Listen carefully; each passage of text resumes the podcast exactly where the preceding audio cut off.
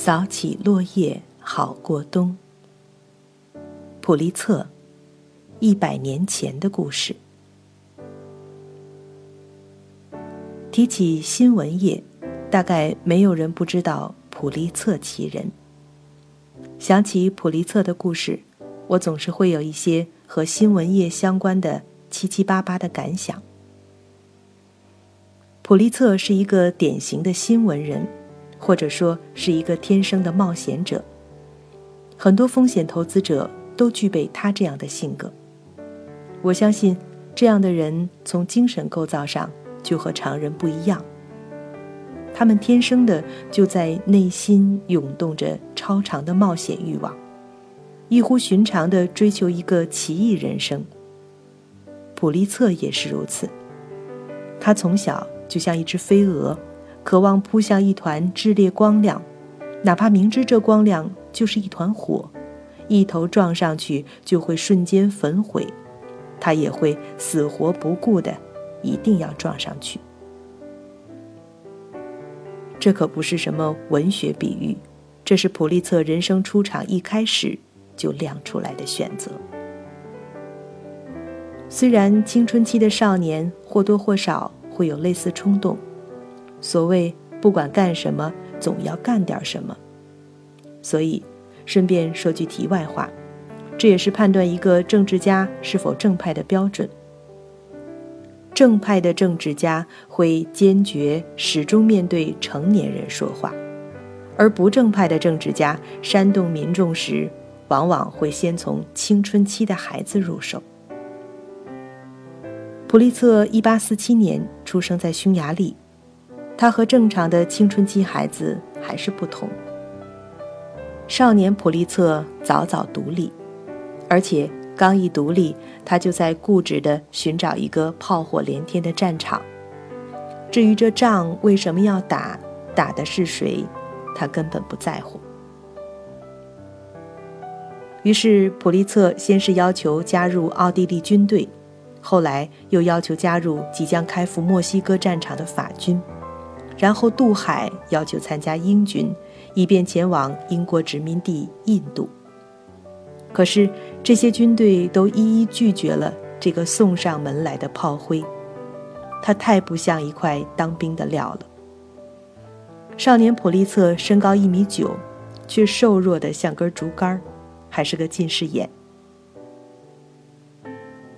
终于到了1863年，适逢美国南北战争进行到最尴尬的时刻，战争的规模。伤亡和拖延的时间都远远超过了林肯总统的预期和民众能够忍耐的程度。联邦一方的北军一向采用的志愿募兵已经行不通，出使抽签征兵就在纽约引起大暴乱。于是，联邦政府转而向欧洲高价招收雇佣兵。一批寻找雇佣兵的二道贩子。被抽成的利益吸引，应运而生。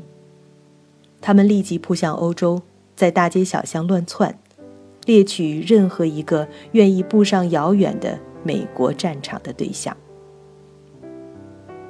一八六四年底，一个美国兵贩子和十七岁的普利策相遇，双方一拍即合。聪明过人的普利策在旅途中就摸清了来龙去脉。在接近美国的时候，他跳入冰冷的海水，抢在兵贩子之前赶到纽约，领走了那笔可观的雇佣兵费用。幸而，这个几近疯狂的少年没有就此战死在这场对他来说毫不相干的战争中。不到一年，战争结束，在这块完全陌生的新大陆上，谋个饭碗成为普利策的当务之急。真巧。不甘平庸的普利策遇到新闻界，他先进入德语的《侨民报纸》，随着英语长进，又逐步转到英语报纸。这真是天赐良机，那是和平时期他能够找到的最具刺激性的行当了。在那个年代的美国，新闻界是另一个厮杀声不断的战场。大量具有普利策性格的人投身其中。他们要在激烈竞争中找出最具刺激性的轰动新闻。这不单是商业利益和报纸的销量在驱动，还因为这就是这个行业本身的职业属性。记者们一个个跟侦探一样，在刺探和抢夺新闻。大报主编们水平的高低是天天随着报纸的出版而揭晓的。新闻界很自然的就集合起一批中流砥柱。普利策是从一线记者干起的，他一天工作十六个小时，是个拉也拉不住的工作狂。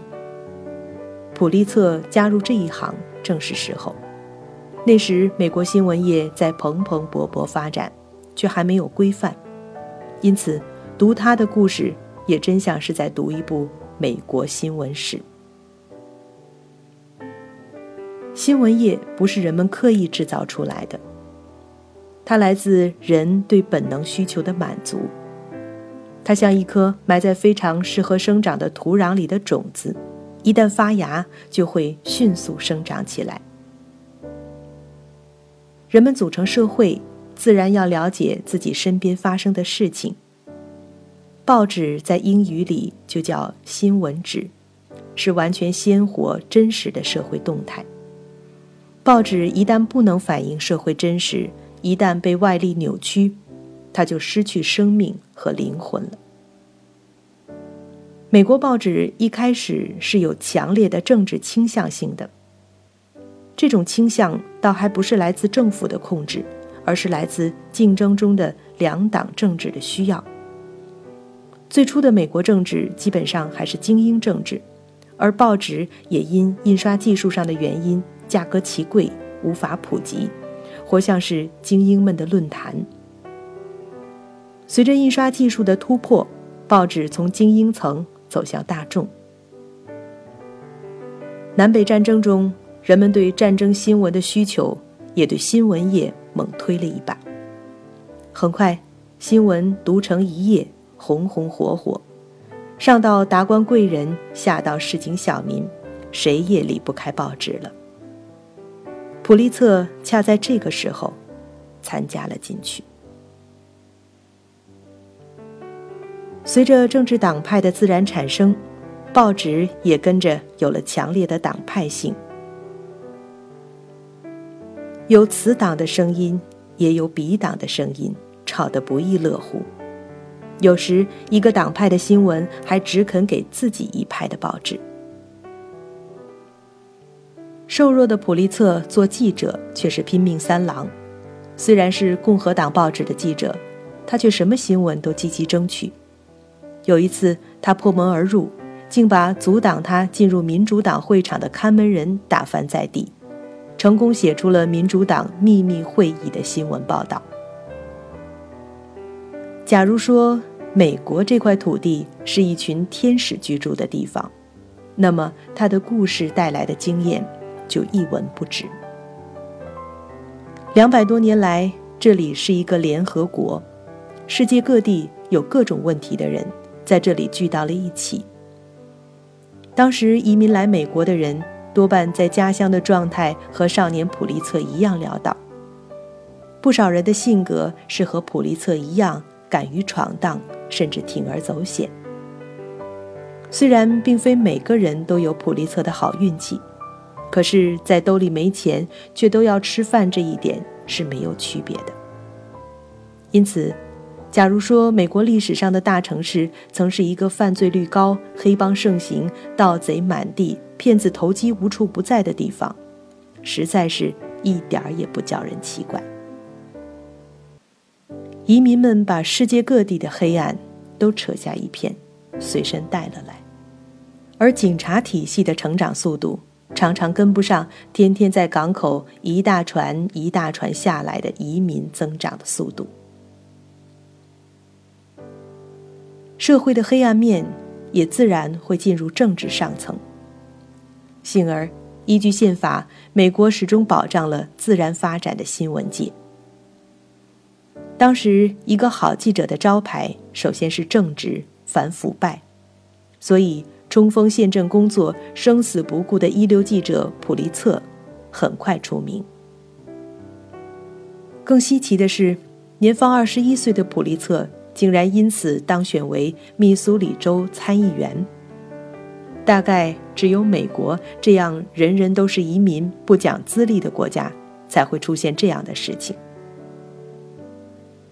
在一八七零年一月上任的时候，他离法定的参议员年龄还差了整整四岁。他自己当然心里有数，可是仍一声不吭，走进议会大厅，就在里面坐下来，居然也没有人提起他的非法年龄。记者和议员的双重身份，更使普利策始终站在揭露反对腐败行为的最前端。在那个年代的美国，说新闻业是个战场，一点不算是夸大。精神病院的黑幕、政党和财团的金钱交易、保险公司的欺诈、警方的残忍行为等等，无一不在报纸的揭露和抨击之中。有一次，普利策揭露了一个承包商的黑幕。那个像拳击运动员一样身材的承包商，当众指着他的鼻子破口大骂。论打架，细长身材的普利策不可能是他的对手。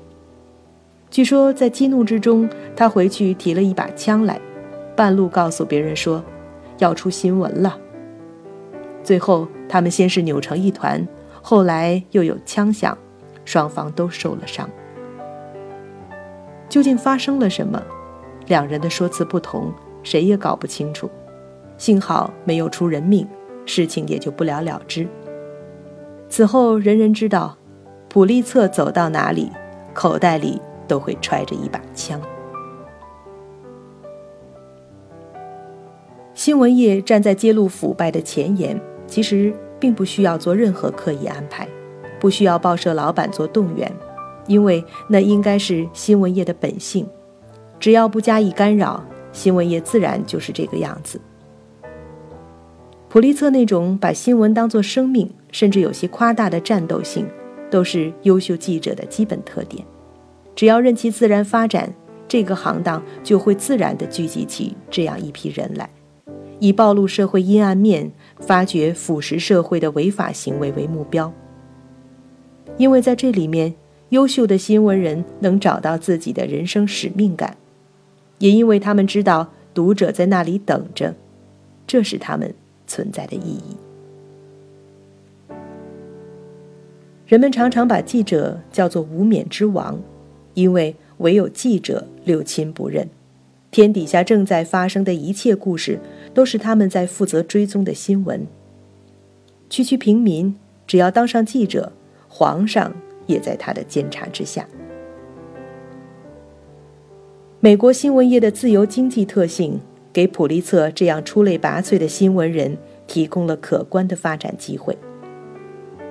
为了留住报纸的灵魂人物，他工作的邮报老板决定给年方二十五岁的普利策以报纸的一部分股权，这使得普利策很快成为一个富人。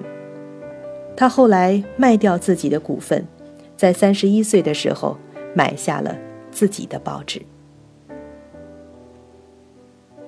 一八七八年，普利策的手里掌握了一份他自己的报纸。一开始，他对新闻业就颇有自己的反省。在报纸党派性还很强的时代，他提出自己的报纸要为民众服务，不为任何政党谋利。报纸不是政府的支持者，而是批评者。身为共和党人，他宣称自己的报纸不是共和党的喉舌，而是要说出事实，要摒弃民众偏见和党派偏见。这让我想起后来的《华盛顿邮报》创始人尤金·迈尔，他在买下自己的报纸的时候，也发表了他经过反省后确立的办报原则：报纸的第一使命是报道尽可能接近事实真相。作为新闻的传播者，报纸要如绅士一样正派。报纸要对读者和普通民众负责，而不是对报社老板的私利负责。为了公众利益，报社要准备为坚持真实报道而牺牲自己的利益。报纸将不与任何特殊利益结盟，在报道公共事务和公众人物的时候，要公平、自由和健全。这番原则的公布是在1935年3月5日，表明尤金·迈尔要走独立中性的道路。可是，直到那个时候，很多人都还在怀疑。尤金·迈尔本人是一个具有强烈党派倾向的共和党人，怎么可能办出一份独立的报纸来？可见，直到二十世纪三十年代，报纸的党派性还是很普遍的。而普利策提出类似原则，是在尤金·迈尔的整整五十七年前。新闻业的社会监督功能，使他似乎顶着一个金色冠冕，让人觉得。他就是领受了神圣使命来到人间，就是一个天然正确的社会角色。可是身在此山中的普利策深知并不那么简单。新闻业也是一个由人组成、由人在运作的系统，它也在聚集和反映出人的弱点。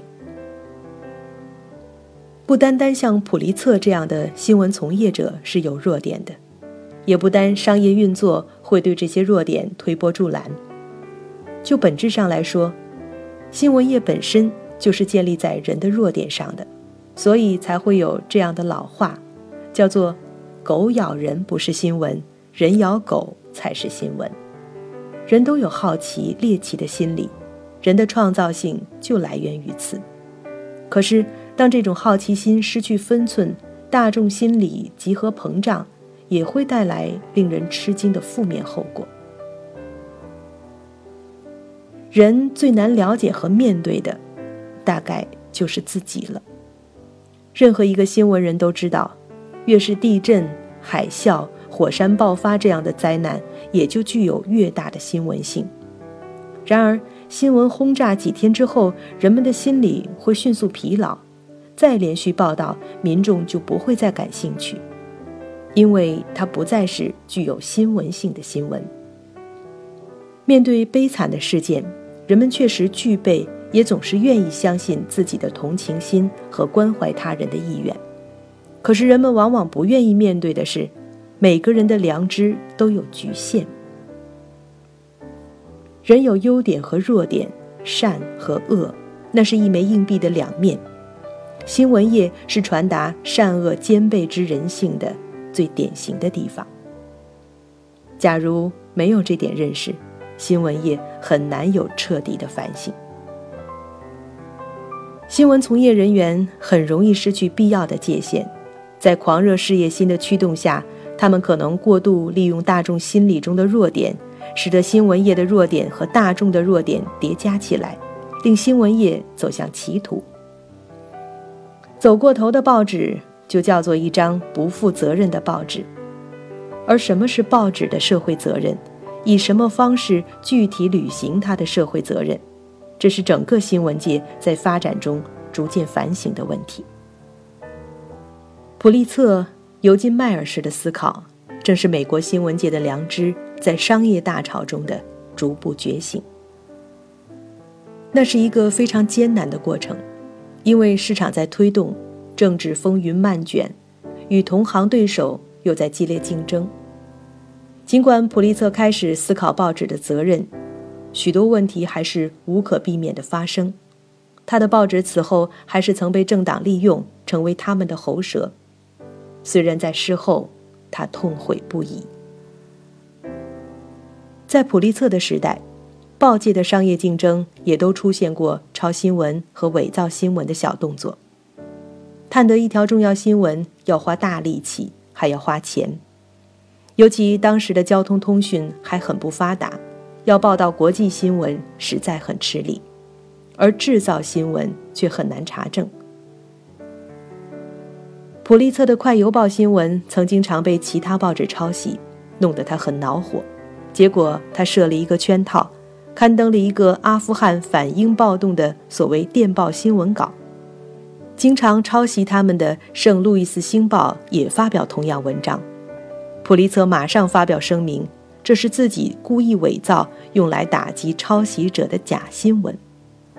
星报名誉严重受损，不久就倒闭了。可是普利策自己的报纸也不能免俗。一八九五年，普利策当时已经成为报业巨头，他手下的《世界报》和另一个报业巨头赫斯特的《日报》进入白热化竞争。双方的编辑简直像肉搏一样拼上了。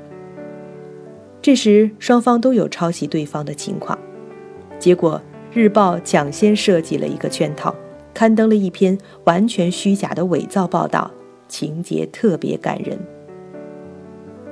这样的游戏其实很危险，假如对方并不上钩，还可能揭露你伪造新闻。但普利策的编辑果然上当。改头换面，剽窃了这个新闻故事，还捏造了自己为开发古巴新闻派出的专船。紧张地等候着鱼儿上钩的日报报社里，编辑们一片欢声雷动，马上公开他们的假新闻计策，猛烈攻击《世界报》的诚信。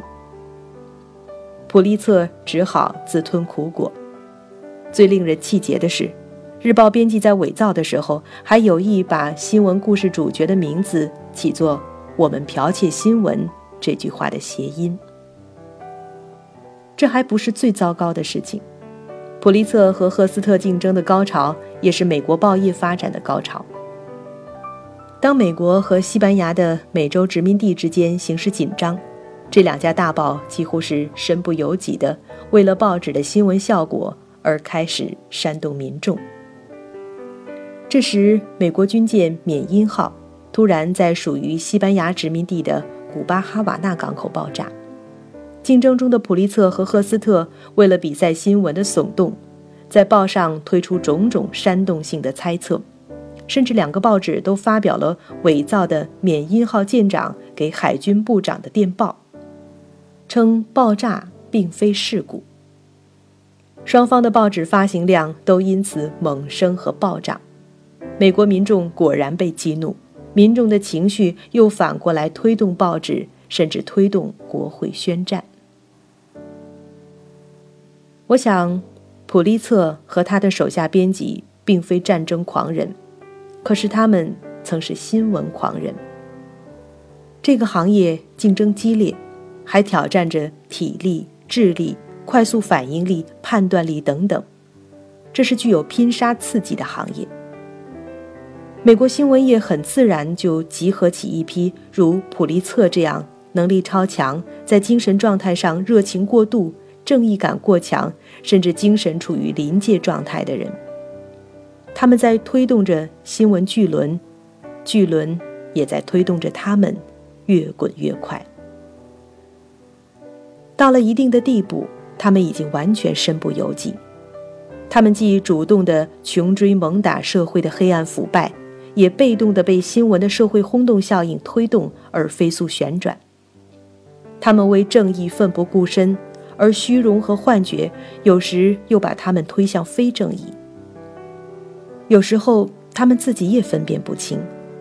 当他们开始怀疑自己，他们也一定在竭力说服自己相信，自己只是在百分百地维护职业荣誉。人性的两面。都被这个特殊的行业骤然放大了。疯狂的天性、巨大的压力、佐以自身矛盾的冲突，足以令人错乱。最典型的是普利策的《世界晚报》的执行主编，他深深陷入自己炒起来的新闻界战争热潮，不能自拔。一天傍晚，报纸已经送去印刷厂。他突然冲上楼大喊：“战争！战争！我们必须出一份号外。”接下来，他颇为冷静地交代了号外的安排。巨大的“战争”二字横跨了整个头版。事后，同事们才发现他已经精神失常，再赶紧派人冲到街头，从报贩手里赶紧抢回那些战争宣言。普利策手下的主编、编辑和一线记者们，可以数出一大把是以程度不同的精神失常甚至自杀结束职业生涯的，包括他的也成为报业名人的弟弟。十九世纪后期，美国新闻界的急剧发展和膨胀，其速度足以冲昏任何正常的头脑。何况当时选择加入这个行当的人，多少有着异乎常人的激情。普利策在三十九岁就爆发严重的精神方面的疾病，他的眼睛此后逐步失明。普利策变得无法接受噪音，哪怕是轻微的、常人根本感觉不到的声音。他也完全不能忍受。难以否认的是，那一片混乱，却是新闻界自然发展的必经之路。一片混乱之中，仍然有头脑清醒的新闻人。当时的《晚邮报》主编古德金，严厉谴责普利策和赫斯特都在严重歪曲事实，蓄意捏造故事，煽动民众。《世界报》的疯狂维持了四个月，四个月后，普利策清醒过来，可是，已经晚了。如古德金所预言的那样，这两大报纸在美西战争中的表现，作为美国新闻史上最无耻的行为，被记录下来。